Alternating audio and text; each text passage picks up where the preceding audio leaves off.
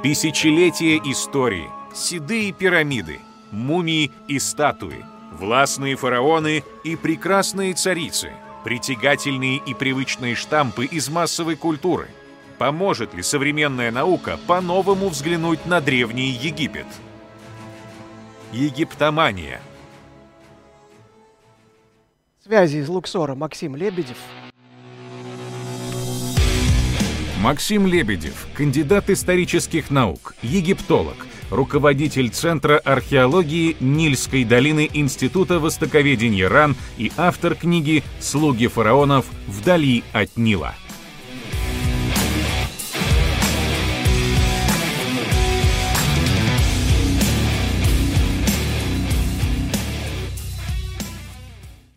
Максим, здравствуйте. Насколько я знаю, египтологи часто жалуются на засилие лженауки. А бывало ли такое, что египтологи сами распространяли какие-нибудь мифы? Приветствую, друзья, привет. Ну, конечно, отвечая на этот вопрос, я должен сказать «да». Египтологи – люди, и мы тоже в своей среде создаем мифы. Иногда они выходят за пределы египтологии, а потом еще могут к нам и возвращаться. И вообще это крайне любопытно, это очень интересная тема, и мне кажется, на ней действительно стоит э, остановиться несколько подробнее. Ведь э, вокруг Древнего Египта ну, сложилось немало исторических мифов, которые э, были порождены вот самими учеными, нашим мировоззрением, нашим каким-то жизненным опытом, надеждами и даже страхами. И многие из них, они стали впоследствии частью массового сознания – Сегодня я хотел бы остановиться именно на таких вещах, не на бетоне или инопланетянах, не на проклятиях и атлантах, поскольку для египтологов все это мифы, пришедшие извне. И они здесь неоднократно обсуждались. А хотелось бы поговорить о мифах, которые невольно запускают сами ученые. А отчасти для того, чтобы показать, как э, работает наша наука, ну а отчасти для того, чтобы на примере египтологии еще раз поговорить о каких-то более общих вещах, прежде всего о важности критического мышления. Что такое исторический миф?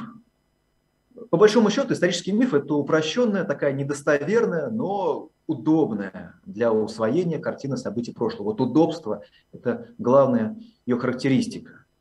Египетские пирамиды и храмы строили рабы. Понятно. Власть египетских царей ничем не была ограничена. Древний Египет – это страна какой-то всепроникающей бюрократии, и все жители там зависели от государственной распределительной системы. А сама цивилизация была крайне закрыта. И вот что-то из этого, а может быть на самом деле и все укладывается в ваше представление о стране фараонов. Однако на самом деле ни одно из этих утверждений не является сегодня а, по-настоящему научно обоснованным. Научные мифы, они очень часто уходят своими корнями какие-то конкретные исследования. А причины их возникновения кроются э, в свойствах массового сознания. Прежде всего, это стремление человеческого разума делать какие-то обобщающие выводы, не дожидаясь получения полной информации об изучаемом предмете. Ну, например, были в Древнем Египте рабы? Были. А если были, то ведь логично, что именно их кидали на строительство пирамид или храмов, на любые тяжелые работы. Однако, на самом деле, судя по всему, большую часть египетской истории людей, которых мы могли бы назвать рабами, э, было довольно мало. Даже военнопленных египтяне старались как-то поскорее а, перевести в положение зависимого населения, посадить их на землю. Ну, так было проще их э, контролировать, так было проще управлять ими. Но все-таки бронзовый век, надо понимать, вот представьте себе, стоит надсмотрщик с топориком, да, и контролирует, ну, как бы рабов, а у которых мотыги, тесла, каменные молоты. И вот к ним, как к рабам, особенно ты не поотносишься, потому что зашибут либо на каждого одного, там, двух рабов, условно говоря, нужно ставить по одному насмотрщику. Это крайне неэффективно. Надо как-то этих людей заинтересовывать. До нас дошли также, там, скажем, гигантские статуи царей. Царь – главный персонаж огромного числа надписей и изображений. Эм, царь был главным существом, которое общалось с богами, по мнению древних египтян. Ну, значит, по всем признакам получается, что он был таким супермонархом, эм, которому мог позавидовать даже какой-нибудь Людовик XIV.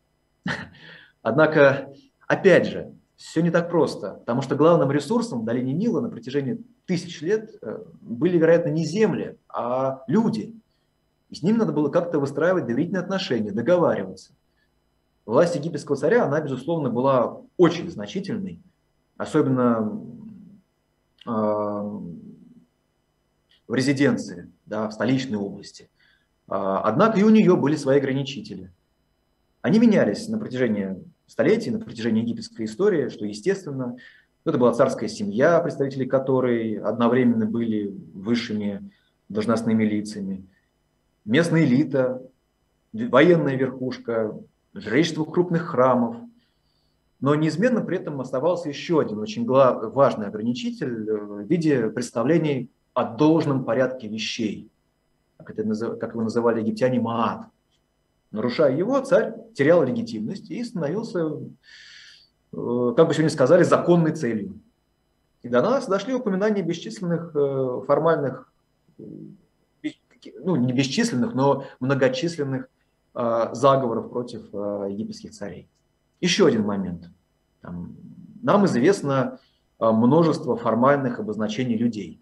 Визирь, начальник амбаров, начальник войска, хранитель документов царя, там, начальник царских ювелиров и так далее, распорядитель царской сокровищницы. Вроде как должности, вроде как многие, ну или по крайней мере некоторые из них, это чиновники, похоже, разных рангов. А, еще есть достаточно много документов о выдаче со складов за работу еды, одежды, каких-то расходных материалов. И возникает вопрос, так может быть в Древнем Египте все держалось на бюрократии государственном распределении? Опять же, так да не так. А главные наши источники – это гробничные рельефы, росписи, стелы, папирусы. Они действительно создавались вписанными в государственную систему, ну, в том числе в систему распределения, а, какими-то управленцами или мастерами. А поскольку других источников у нас долгое время почти не было, ну, вполне логично, что на определенном этапе а, в историографии сложилось мнение о том, что древнеегипетскую цивилизацию поддерживала на плаву какая-то огромная бюрократическая система, в основе которой лежало распределение, как бы мы сейчас сказали, прибавочного продукта с государственных э, складов. А, однако теперь картина, опять же, видится гораздо сложнее. Многие формальные обозначения, которые встречаются в текстах, оказались не обозначениями реальных должностей, судя по всему, или там титулами, а в лучшем случае эпитетами. Насколько это стройную и непротиворечивую э, схему соподчинения должностных лиц для большей части египетской истории мы тоже до сих пор выстроить ну, так и не можем. Если с высшими должностными лицами там еще более-менее попроще, то вот в среднем и на низовом уровне начинается путаница сколько застроенную и достаточно непротиворечивую схему соподчинения должностных лиц для большей части истории Египта э, мы тоже до сих пор э, выстроить э, не можем. То есть если с высшими должностями как-то попроще, то в среднем и на низовом уровне ну, путаница начинается. Очертить четкую сферу ответственности для каждого конкретного титула тоже непросто. Это не значит, конечно, что такой стройной системы не было или не могло быть. Мы просто пока этого в точности не знаем. Одновременно мы не знаем, что...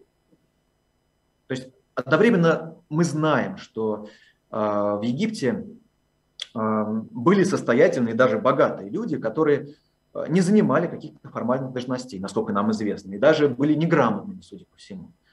Об этом, например, свидетельствует э, безымянные, но довольно богатые погребения. Возникает вопрос, а каков был источник их доходов? если не государственная распределительная система. То есть они явно обладали авторитетом на локальном уровне. Однако на чем держался этот авторитет? То есть они были такими неформальными лидерами. А в чем это лидерство заключалось? Ну, к тому же некоторые официальные документы полны кажущихся преувеличений. Там, скажем, а, рассказывается высеченная на скале надпись об экспедиции в каменоломне. И говорится, что численность экспедиции была в несколько тысяч человек. А археологические данные из тех же самых каменоломен говорят нам о том, что известная, ну, уже раскопанная инфраструктура, она могла вместить ну, десятки, ну, в лучшем случае, там, скажем, сотни человек. И как все это понимать? То есть не преувеличивал ли государственный аппарат свои возможности и степень контроля? Не представлял ли желаемую картину за действительную? Вот. Или мы неверно понимаем как-то тексты. В общем, как говорится, и тут все сложно. То есть главное топливо в научной работе любого историка, и в том числе, конечно, египтолога, это гипотезы. Какие-то из них сгорают, как дрова, не выдержав проверки временем, другие подтверждаются, становясь такими кирпичиками, фактами в новых теориях или укрепляют старые теории. Тут важно разделять исторический факт и исторический источник. Из исторических источников исторического повествования не выстроишь. А, вы можете найти во время раскопок ну, какую-нибудь, там, скажем, дырку углубления в скале. Но пока вы ее обоснованно не назовете, не интерпретируете, там, скажем, не назовете ее гробницей или колодцем или складом, пока не датируете хотя бы примерно, а, она не будет являться историческим фактом. Это будет исторический либо археологический источник. Исторический факт рождается в результате установления причинно-следственных связей прежде всего. То есть источников у египтологов много. Там, письменные, изобразительные, археологические, биоархеологические. А вот э, факты, они превращаются не так быстро, как нам бы хотелось, к сожалению. И связано это прежде всего с тем, что египтологов мало, а сама египтология – это очень молодая наука. То есть, ну да, формально мы существуем больше 200 лет, 200 лет истории. Однако при этом, например, более или менее какие-то сложные тексты на древнеегипетском языке мы научились читать, переводить только на рубеже 19-20 веков. Ну вот сто лет назад. А копать на современном уровне учимся до сих пор. Многие памятники поэтому не опубликованы, либо качественно не прочитаны и не осмыслены. А, египтологов мало, и большинство из нас до сих пор заняты такой первичной обработкой источников. Ну, что, чем мы занимаемся? Определением, описанием, типологией, датировкой. В общем, надо понимать, что источников много, а исторических фактов гораздо меньше. И размазаны они при этом по египетской истории тоже очень неравномерно. То есть, ну, где густо, где пусто. Э, научные мифы возникают в результате какого-то неудачного обобщения фактов. И проще всего ошибиться как раз там, где фактов мало. А для Древнего Египта это прежде всего история до эпохи Нового Царства. Ну, проще говоря, ранний государственный период и вся эпоха строительства пирамид. Э, важно отметить, что приведенные выше мифы – это результат адаптации когда-то передовых научных открытий к массовому сознанию. И движение здесь двухстороннее. То есть наука тоже питается мифологией, ведь ученые тоже носители какого-то массового сознания, естественно. Вот так это в свое время э, сформулировал Станислав э, Лем в своей сумме технологий, что любая, вот даже самая точная наука, она развивается не только благодаря новым теориям и фактам, но и благодаря домыслам и надеждам ученых. И самый главный миф, пожалуй, который вот произвел наибольшее воздействие на египтологов, да и продолжает воздействовать, э, родился в золотую эпоху египетской археологии. Он нам очень дорог, потому что он такой уютный, как бабушкин плед из детства. Это миф о неизменном Египте. В конце XIX века художники, интеллектуалы, ученые э, чувствовали какой-то вот дискомфорт в меняющемся мире ну, под напором индустриализации, массовой культуры, а, массовых политических партий. И они вот жадно искали какой-то образ рая, где красота бы уживалась с каким-то консервативным порядком. Жалко было терять свой мир. И пристанищами такого потерянного рая в то время, мне кажется, в значительной степени довольно случайно стали Древний Египет и современный этим людям Тибет. Древний Египет воспринимался как такая самодостаточная, замкнутая на себе цивилизация, оплот чистой мудрости, духовности, какого-то справедливого социального порядка, который был гарантирован э, благодаря такому патриархальному лидерству обожествленного правителя. Этот оплот пал под напором модернизации э, при столкновении с чужеземными захватчиками, ассирийцами, персами, потом греками, римлянами и так далее.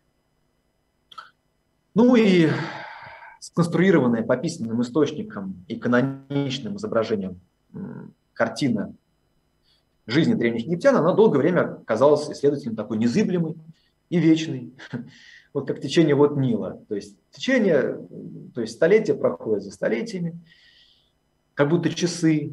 А на берегах Великой реки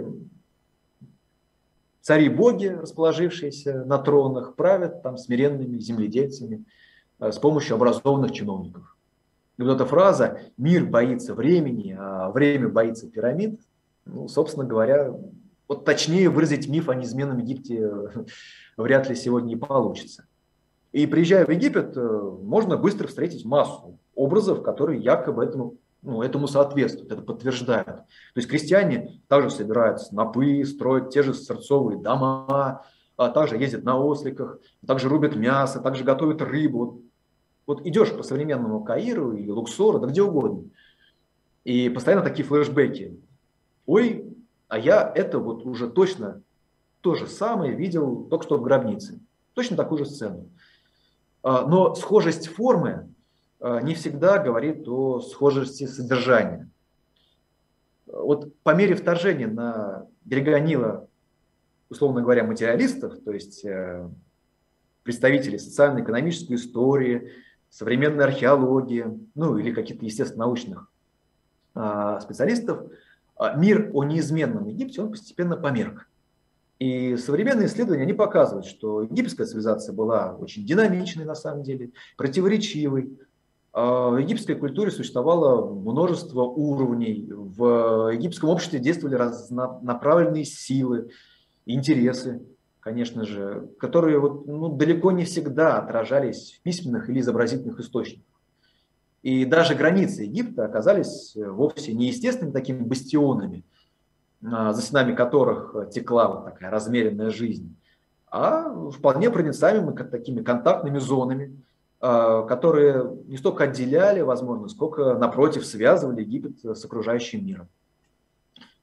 Однако этот образ, этот миф о вечном Египте, он продолжает все равно жить и среди ученых, и среди широкой публики.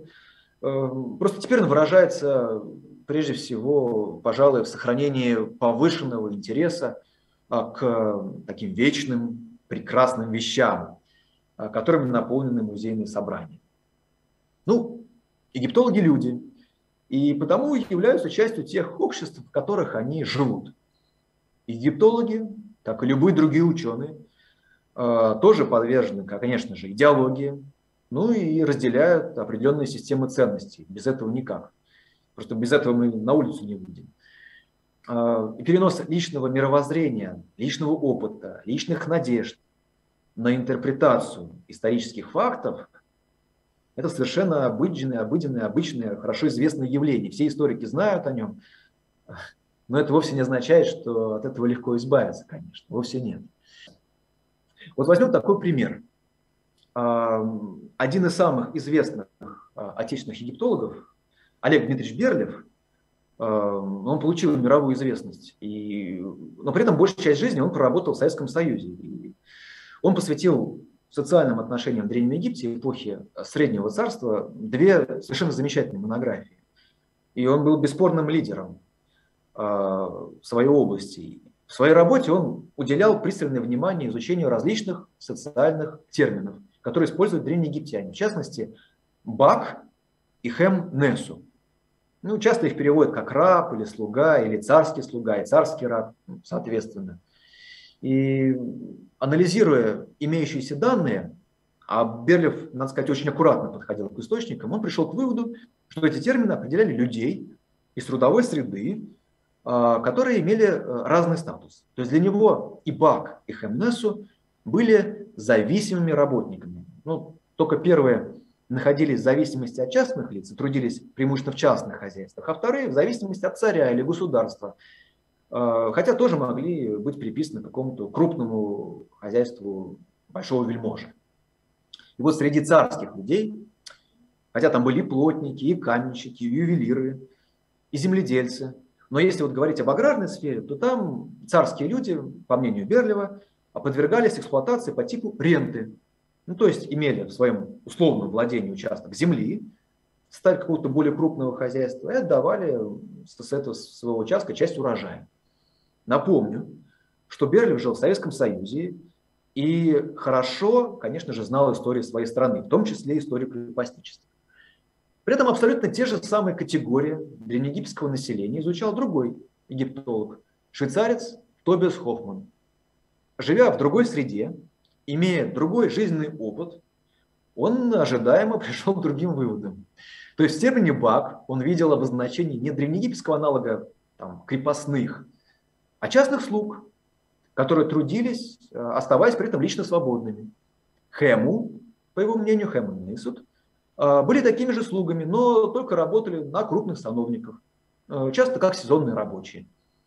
И вот сравнивать эти два примера сложно отделаться, конечно, от ощущения, что опыт жизни, с одной стороны, в социалистической России, с другой стороны, в капиталистической Швейцарии, все-таки наложили свой определенный отпечаток на интерпретацию учеными одних и тех же, по большому счету, источников. И египтологи в целом, египетские археологи в частности, обычно разделяют принятую в своем обществе идеологию и, соответственно, вольно или невольно отражают ее в своих работах. Вот один из самых ярких примеров – это, пожалуй, эволюционная теория так называемой династической расы, ну, которой придерживались очень многие видные археологи, в частности, Флиндерс Питри, Джордж Райзнер, Уолтер Эмери, э, люди, которые раскопали фактически большую часть Египта. Они предсказуемо были детьми своего времени. И сама эта концепция, сама эта теория, она тоже предсказуемо родилась, развивалась в первой половине 20 века, вот на фоне всем известных э, исторических событий и тенденций. Согласно этой теории, неолитическое население долины Нила, которое по представлениям авторов было негроидным, не могло создать высокоразвитую цивилизацию раннего и древнего царства. Следовательно, делается вывод, ее создали пришельцы. Конечно же, европеоиды, а с Ближнего Востока. А, в теории получила развитие давняя идея о том, что изменения в археологических культурах э, должны быть связаны с какими-то внешними миграциями, а не с постепенными внутренними процессами. То есть, если вы замечаете изменения в материальной культуре, раскапывая какой-то памятник, ну, это просто значит, что на этом памятнике жили другие люди. А, вот последний крупный адепт э, теории династической расы, э, династической расы британец Эмери, он оставил вплоть до начала 60-х годов. Э, сегодня эта теория, естественно, стала частью истории науки и серьезно не рассматривается, ну, потому что многочисленные раскопки, они убедительно показали, что хотя династическая египетская археологическая культура, которую мы называем Нагада-2, она действительно испытывала заметное влияние страны культур Месопотамии, все-таки египетская династическая цивилизация, она ну, самым очевидным образом имеет глубокие корни именно в местных доисторических традициях. Однако память об этой династической расовой, расовой теории, строго научной на самом деле для своего времени, никуда не делась. Эм, она была воспринята массовым сознанием и продолжает жить сегодня в качестве мифа, который кочует из одной околонаучной книги в другую. А альтернативные историки время от времени даже обсуждают, например, судьбу некой династической расы Кора или Гора. Понятно, что современные тенденции в области экономики и политики тоже, конечно, накладывают отпечаток э, на египтологические работы последних десятилетий. И поскольку большинство египтологов сегодня живут и работают в странах Европы и Северной Америки, то многие исследователи ищут, надо сказать, находят в Древнем Египте там, экономически независимый средний класс, дух свободного предпринимательства, ну и свободный рынок. А, возьмем, например, актуальное представление об экономике и эпохе строительства пирамид. А, в современной историографии явно прослеживаются три основные тенденции. Они очень разные. До начала 90-х годов была распространена одна точка зрения. То есть экономика Египта, согласно ей, была неразрывно связана с государственными хозяйствами и государственной системой распределения. Общество находилось под жестким административным контролем, и приобретение какого-то личного богатства, оно было в принципе невозможно э, вне государственной службы. При этом в Египте отсутствовал индивидуализм со свойственным ему экономическим мышлением. Вот такая точка зрения, она была очень распространена до начала 90-х. Э, потом появилась альтернативная точка зрения, э, согласно которой египетское общество оставалось весьма свободным, Государство воздействовало лишь на какие-то отдельные сферы экономики, ну, там, скажем, законодательство, налогообложение, мобилизацию трудовых ресурсов, когда нужно было что-то крупное построить на государственный, ну, там, или вырыть какой-то канал. Но при этом государство оставляло возможности для какой-то частной экономической деятельности. И вообще древнеегипетскому обществу, ну, по крайней мере, в эпоху нового царства, нисколько не было свойственно какое-то отсутствие экономической инициативы. То есть, напротив, даже а такие исследователи считают, что именно в этой самой инициативе следует видеть причину политической и ну, социальной конкуренции а, в Египте. Ну и, наконец, есть третья такая промежуточная точка зрения. Это последователи Кейнса, прежде всего. А, они говорят о том, что убедительных свидетельств в пользу существования в Египте какой-то всеобъемлющей распределительной системы, ну как бы нет. Египетское общество именно убедительно. Да? Египетское общество, оно развивало традиционную экономику, которая совмещала сильную регулирующую роль государства с относительно а, свободным рынком. Понятно, что крайние представления в этом спектре, как наиболее яркие, они по большому счету обречены породить мифы. Собственно, миф о всемогущем распределительном государстве в Древнем Египте, он уже существует. Ну, вскоре к нему, надо полагать, прибавится миф о Древнем Египте, как о таком раннем примере а, какой-то неолиберальной экономики. И завершая свое выступление, э, хочу еще раз подчеркнуть. Важно понимать, мифы о древних цивилизациях, они, безусловно, будут появляться постоянно. И источником многих мифов э, будет реальная наука. Ученые тоже подвержены мифам, но при этом не все мифы одинаково опасны. Многие просто в упрощенном виде, они фиксируют определенный значимый этап в развитии историографии. Уберечься от всех мифов нельзя, да и не нужно, по большому счету. Главное – уметь распознать наиболее деструктивные из них. А это те, которые в наибольшей степени препятствуют нашему критическому мышлению. Спасибо большое. Спасибо, Максим. Э, сейчас определенная проверка предстоит вам, потому что... Готовы ли вы ответить за свои слова? На сцене вредный оппонент. А, снова на сцене Ольга Томашевич, кандидат исторических наук, доцент, заместитель заведующего кафедры истории древнего мира исторического факультета МГУ. Пожалуйста, у вас 10 минут. Дорогой Максим Александрович, мифотворец вы наш. Вы столько накидали всякого, что я даже не знаю, за что сначала вас бить. Хорошо, что вы там в Луксоре, далеко, а микрофон у меня тяжелый, вообще-то. Максим, э, вот э, сразу скажу, что совершенно не согласна с тем, что египтология – молодая наука. И вот этот миф о неизменности Египта. Простите, Гастон Масперо – уже сто лет назад писал о том, что это не так. И Тураев, основатель отечественной науки о Древнем Востоке, как раз это была одна из тех идей Масперо, которую Тураев очень здорово раскрыл, показал и так далее.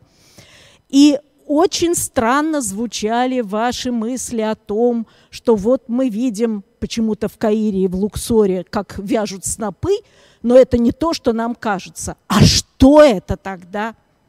Интересно. Крестьяне в Египте, филахи, по-прежнему живут, в общем, так же. Они даже используют часто те сосуды для воды, которые мы знаем по древности.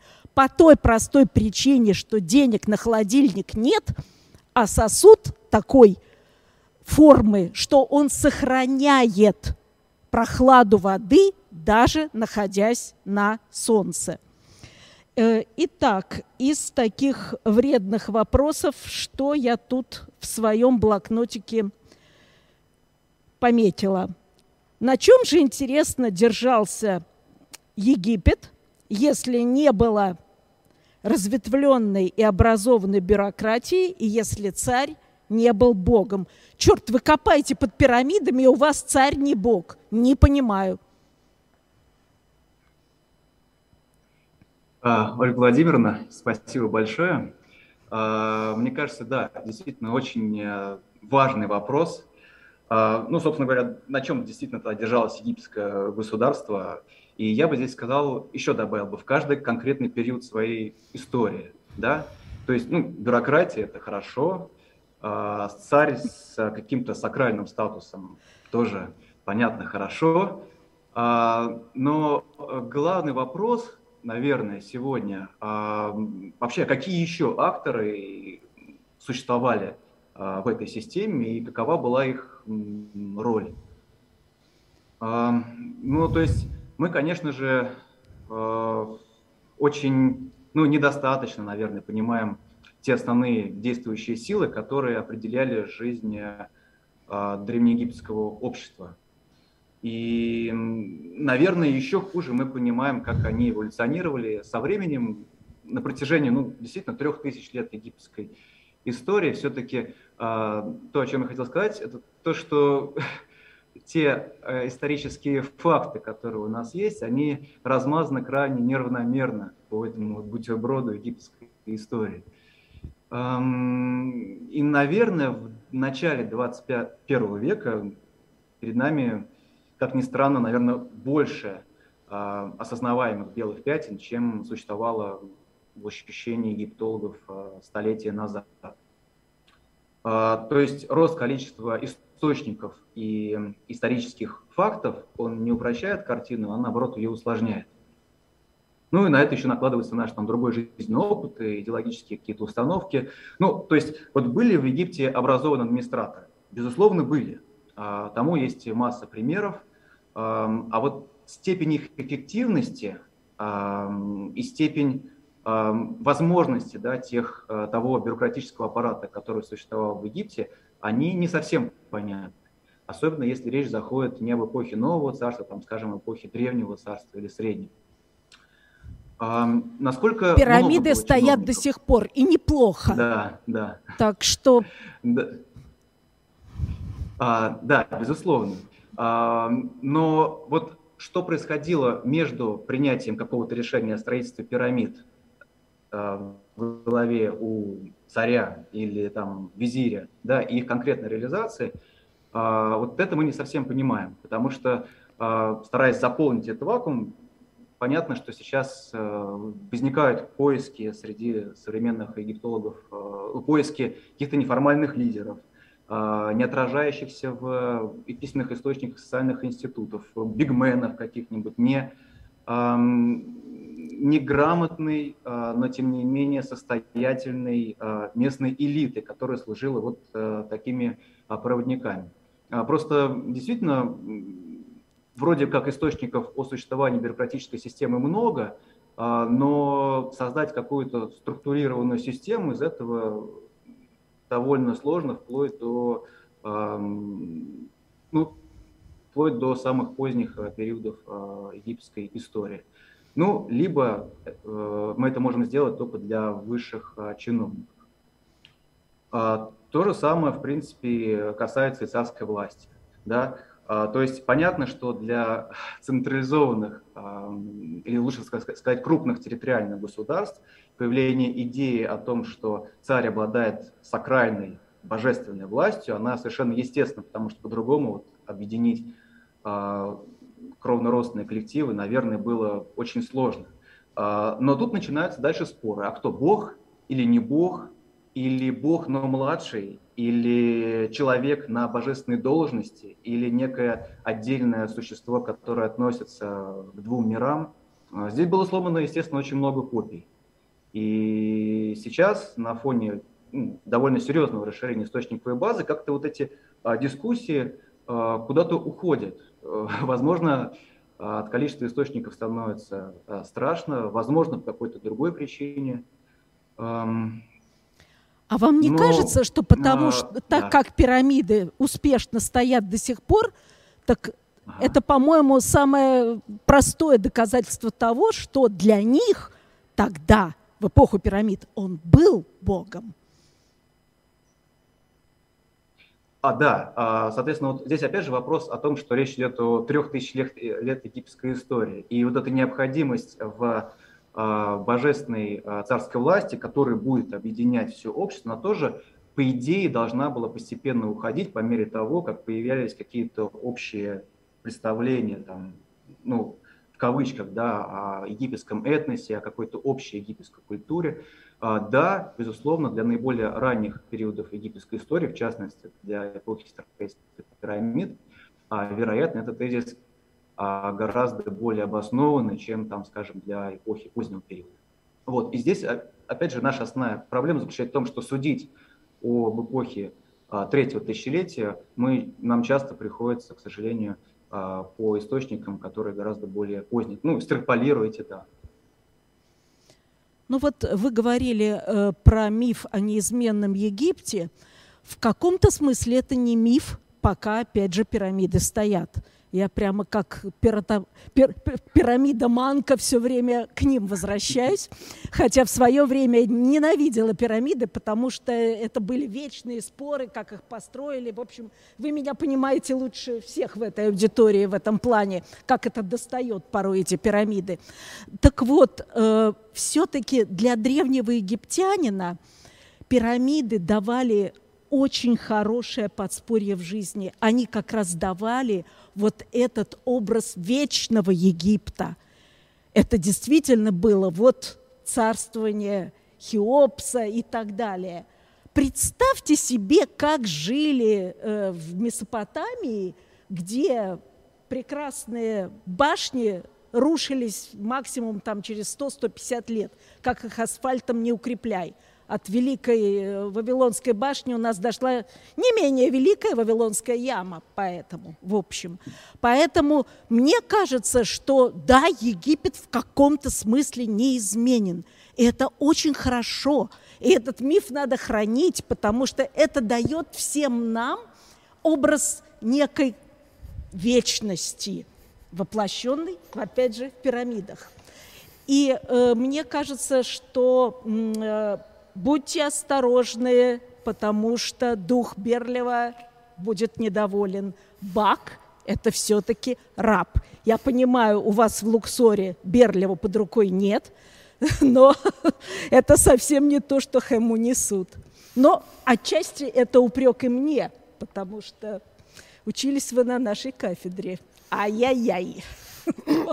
Ой, Прям страшно мне за Максима стало. Ну, он далеко, я не дотянусь. К сожалению, время вышло, но это была Ой-ой-ой. хорошая битва. Я прошу зрителей проголосовать сейчас еще раз за нашего вредного оппонента. Видимо, Ольга разминалась на предыдущем докладе. Спасибо большое. Да, спасибо большое. Продолжите, пожалуйста. Добрый друг ли? Вот у меня рука не поднимется проголосовать, что добрый друг для Э, уважаемого Максима, но кто знает, как это оценят зрители. Посмотрим потом. А сейчас у нас вопросы зрителей. Э, большое спасибо, Ольга. Да. А, и э, присланный заранее вопрос Галины Вилковой. Насколько мне известно, вера египтян в божественное происхождение фараона была основополагающей в тогдашнем обществе. Но бывали ситуации, когда божественная легитимность конкретного фараона подвергалась сомнению. И если да, то как это выражалось? А, безусловно, такие а, случаи были. Они были, а, с одной стороны, были примеры системных да, проблем, которые существовали в египетском государстве. Но прежде всего это первый переходный период, когда, вероятно, вообще древние египтяне полагали, что солнечная природа царей по какой-то причине оказалась ущербной.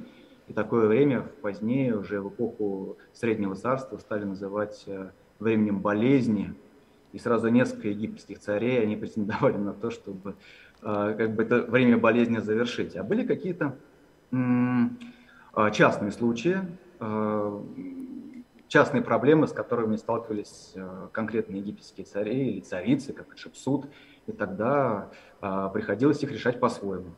То есть апеллировать к божественному рождению и оставлять в храмах рельефы, которые э, сообщают об этом факте, или избегать каких-то крупных войн, чтобы не дестабилизировать ситуацию, или наоборот начинать какие-то крупные э, войны, активизировать военную активность, или храмовое строительство, как это делал э, Рамзес II, или узурпировать э, памятники своих предшественников, опять же, как это делал э, Рамзес.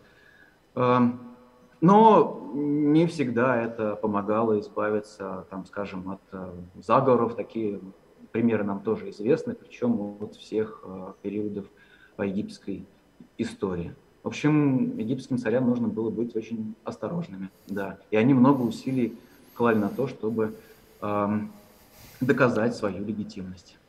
Спасибо, Максим. Максим, вы согласились на Блиц, а это значит, что в ближайшие три минуты я попрошу вас отвечать на вопросы максимально лаконично, чтобы успеть ответить на максимальное число вопросов. Вы не против? Нет, нет. Тогда давайте начнем. Я попрошу начать отсчет для Блица. Итак, вопрос Владислава Хлебанова. Считается, что колесницы египтянами были заимствованы у гиксосов во время их завоевания северной части Египта. На чем основывается данное утверждение? Неужели до прихода гиксосов у египтян не было контактов с народами, использующими одомашненную лошадь? А, ну, до появления гиксосов на территории Египта, а, конечно, ну, то есть египтяне, очевидно, встречались с лошадьми. Самый известный пример – это лошадь конца древнего, среднего царства, обнаруженная в Хене, а, территория современной Нубии. Она там погибла, судя по всему, во время осады. Это конец 17 века до нашей эры в общем-то, получается за столетие, ой, конец, э, первая четверть 17 века, то есть, ну, примерно за столетие до а, появления гексосов в Египте. Другое дело, что а, к этому времени лошадь была, видимо, еще таким вот редким животным, элитным. Все-таки адаптировать лошадь к условиям низкой долины, ну, это было непросто, на это, на это ушло время. Да, а то, что э, именно гексосы принесли в Египет а, колесницы, но прежде всего это основано на а, большом количестве изобразительных источников и археологических данных. Так, Максим, лаконично, а лаконично, у нас три да. минуты на все. Да, да, да, да, Ольга да. Зорина спрашивает, могут ли египтологи в будущем открыть случайно древний вид бактерий? Это к вопросу не ко мне, я боюсь, это не к биологам. Антон Харольский. Насколько можно доверять Библии как источнику информации о Древнем Египте?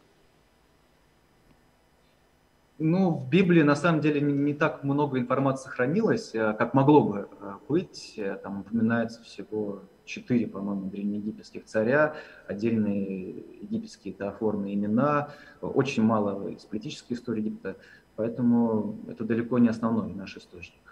А, Денис Рассказов из Нового Уренгоя. Существуют ли музеи с реконструкцией жилищ простых египтян, египтян и их быта? А, да, и вот здесь, например, в Дарельмедине ну, а, есть а, замечательная реконструкция а, дома зажиточного работника, строителя царских гробниц. Вопрос от Михаила из Москвы. Какие современные предсказания, какие современные представления есть о количестве чиновников и структуре бюрократии в раннем и позднем Древнем Египте? 20 секунд на ответ. Вот, но а, да, но а, можно предположить, что в наиболее раннем периоде египетской истории а, большую роль играла а, царская семья, да, и кум, сват, брат, вот это были те люди, которые отвечали за администрирование, администрирование по крайней мере, да, на высших должностях. Спасибо, Максим. Блиц закончился, но вопросы продолжаются. Теперь уже можно, так сказать, более свободно себя чувствовать. Михаил из Самохваловичей спрашивает, что сейчас известно о процессе возникновения царской власти в Египте? Я, будучи дилетантом, про источники ранее булавы царя Скорпиона не слышал, а ведь это свидетельство уже сложившегося института сильной власти. Ну, а, это настолько обширный вопрос и настолько а, сложный, я бы сказал. Я могу только отметить, что по этому поводу сейчас э, ведется очень много дискуссий, и я предлагаю обратиться к там, последним работам этого времени, ну, например, начать с Уилкинсона, который этим много занимался. Вот. У меня есть эта книжка, я могу поделиться. Спасибо. Михаил из Пензы. Если египетские фараоны по мифам вели свою династию от богов, то как разрешали споры в борьбе за престол? Могла ли какая-либо демонстрация условного чуда или неспособность к этому чуду повлиять на престолонаследие? А, чудеса, а, они действительно а, могли работать в определенные периоды. Вот, например, в начале Среднего Царства действительно, судя по всему, чудеса в пустыне могли быть э, использованы, ну или якобы чудеса в пустыне могли быть использованы как такой аргумент а, в предъявлении прав а, на престол. Потому что любое чудо, оно должно свидетельствовать о благосклонности богов к, того, к тому или иному претенденту. Да, поэтому э, египтяне такой прием использовали. Но не часто всему. Вопрос от Александра из Новосибирска. Египет – популярная тема в научно-популярной литературе. Можете ли вы выбрать один из мифов, часто встречающихся в произведениях для массового читателя, который сильнее всего искажает представление об этой цивилизации и который не следовало бы распространять дальше? Ну, мне кажется, возможно, это огромное количество рабов, которые трудились, э, строили пирамиды, дворцы.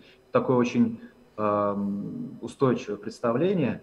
Э, но нужно понимать, что вообще жизнь в бронзовом веке, она не способствовала появлению целых армий рабов, как это было, там, скажем, во времена Римской империи. Ну, просто потому, что, представьте себе, вот есть, да, а, а, охранник, который охраняет там рабов, у него какой-нибудь топорик, ну, о чем я уже, собственно говоря, говорил, а, с одной стороны, а с другой стороны, вот люди, которых он должен заставлять э, трудиться, они ну, вооружены относительно не хуже его. Тут эм, было очень сложно, да. Египтяне вот старались э, как-то перевести их к э, другие категории. Хотя, естественно, рабы были, но не в огромном количестве. Вопрос от зрителя Human Pathology. Были ли какие-то социальные гарантии в Древнем Египте? Ну, социальные гарантии, естественно, существовали, и э, такой очень характерный тип документов, который до нас доходит от, э, прежде всего, от первых тысячелетий до нашей эры, это большое количество, ну, например, э, брачных э, договоров. И и э, мы знаем, что, соответственно, они гарантировали права и э, супругов, с одной стороны, и с другой стороны, права детей, как пример такой. Вопрос от Надеко Неко. А были ли египетские смайлики? Египетские смайлики? А, я бы сказал, что наши современные смайлики, да, эмодзи всякие, они являются аналогами в какой-то степени диаграмм в древнеегипетском языке. Угу. Наталь... Или, не знаю, дорожные знаки. Наталья Насреддинова. Максим, историю Древнего Египта изучают в школе в пятом классе. Какой сюжет из древнеегипетской истории вы бы прежде всего рассказали современному пятикласснику? Сюжет из древнеегипетская история. А, а вот у них есть несколько очень интересных историй о, путешествиях, о путешествиях в дальние страны. И мне кажется, это было бы крайне, крайне интересно поведать, потому что любовь к приключениям и к э, новым открытиям, она была характерна и для древних египтян. Или, например, о царевиче Хаймуасе, сыне Рамзеса II, который э, изучал э, памятники Древнего Царства, раскапывал их, реставрировал, оставлял соответствующие надписи на них. Э, это тоже очень, мне кажется, интересно. Древние египтяне были в значительной степени похожи на нас во многих моментах таких. Вопрос от Надеко Неко. В чате возник вопрос орфографических ошибок. резчики часто ошибались в иероглифах. Они вообще были грамотные или не все, а только самые крутые мастера?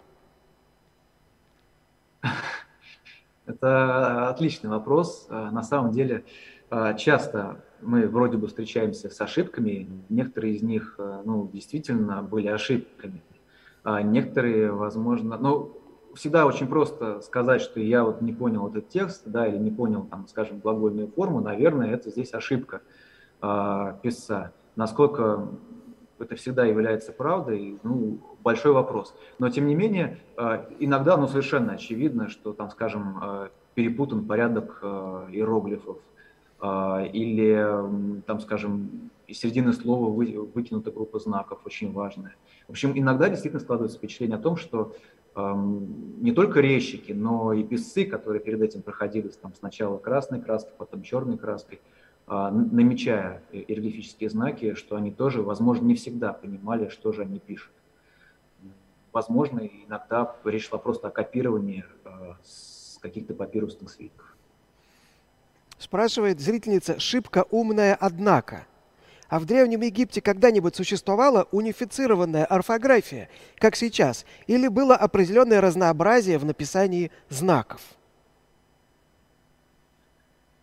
Ой, э, да, существовало определенное разнообразие, и это разнообразие для нас очень важно э, и в написании отдельных знаков, и в написании отдельных слов, и в различных формулах, которые использовались ну, в фразеологии.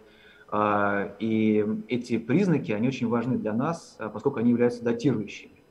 И, и на, то есть одна из важнейших задач эпиграфиста – это такие признаки выявлять и как-то пытаться привязать их э, к относительной, либо лучше еще к абсолютной хронологии. Полька Т. спрашивает, что служило эталоном для царского локтя и простого? Может, у бригады царских строителей просто руки были длиннее? А, ну, для, до нас сохранилось большое количество этих измерительных инструментов. А, ну, как речь идет а, все равно, там, я думаю, что о десятках, наверное, из разных материалов. А, они немножко разные. И более того, вот, например, это из, изучением тех мер длин, которые использовались древними египтянами в скальной архитектуре, конкретно в Гизе, занимается мой коллега Сергей Витохов.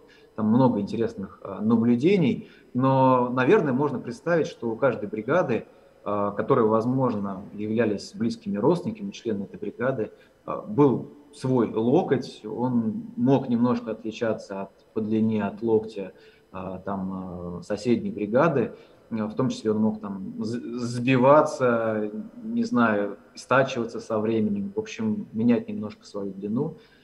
А, вот. Можно даже предположить, что такие локти, которые использовали конкретные бригады, они имели значительную ценность и передавались из поколения, из поколения в поколение. Но в общем и целом все-таки были устоявшиеся меры, меры длин и а, довольно точно измеряемые перед египтянами. Вопрос от Юлианы Лыжиной. Складывается впечатление, что по Древнему Египту большинство находок принадлежат быту привилегированной части общества. Они эффектные – на такие выставки ходят больше. Как на самом деле?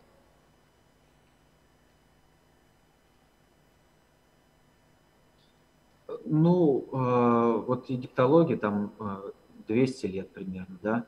Э, археологическое изучение Египта а, или приобретение вот этой материальной культуры, оно продолжается еще дольше. И, конечно же, большая часть этого времени э, исследователей интересовали какие-то яркие памятники. Они с одной стороны, долгое время считались э, более информативными, информативными, часто так оно действительно не бывает, но действительно, если вы нашли, а, там, скажем, какую-нибудь стелу, да, и просто фрагмент керамики с, э, с парой знаков, ну, стела будет информативнее, чем фрагмент керамики.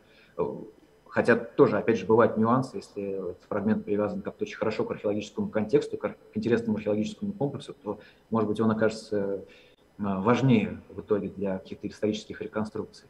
Вот. На самом деле материальной культуры и от средних, от низших слоев египетского населения тоже сохранилось огромное количество, просто она меньше представлена в музейных коллекциях меньше попадается на глаза, но вот археологи с ней сталкиваются как раз а, гораздо чаще, и сейчас к ней привлекается все больше и больше внимания исследователей. Хотя, естественно, она интересовала и самых ранних а, исследователей Египта, там, Питрия, например, или Мариетта. А, просто об этом не всегда известно. Э, Евгения Лысакова задает вопрос. Насколько область деятельности была предопределена династичностью? Отличалось ли оно для разных слоев населения и для старших, младших детей? А, ну, династичность, я так понимаю, речь идет о наследовании да, каких-то каких занятий от отца к сыну, от матери к дочери. А, ну, мы тут про а, мужские всякие профессии, естественно, больше знаем. Может быть, э, Владимир меня поправит. Но вот что касается, там, скажем, различных мастеров, да, скульпторов или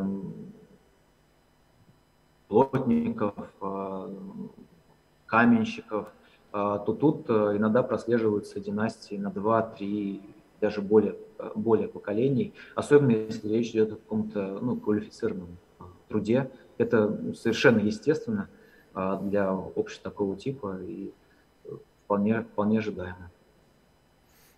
Вопрос от зрительницы Mother of Cats. Есть ли египетские мемы с котиками? Смешные и необычные изображения кошачьих? Есть мемы с котиками, да, например, мышки, которые прислуживают котикам. А, точнее, наоборот, котики, которые, извиняюсь, которые прислуживают мышкам. Вот, вообще, древние египтяне а, любили всякие смешные сюжеты, а, и в том числе там коты тоже появляются. Вопрос от Михаила Сычева. Ой, а показали бы такой сосуд для воды – это же какая такая форма помогала сохранить воду прохладной? А, ну, даже сегодня в современном Египте, это опять же возвращаясь к комментариям а, Ольги Владимировны, а, да, действительно, вот есть сосуды, которые используются для того, чтобы охлаждать воду, и что-то похожее было и в Древнем Египте, так называемые большие сосуды для воды, зиры, там довольно пористая глина, и когда вода туда наливается, она проступает на поверхности, обдувается ветром и естественным образом охлаждается. И вода в Зире в таком она всегда прохладная, очень вкусная. Вот.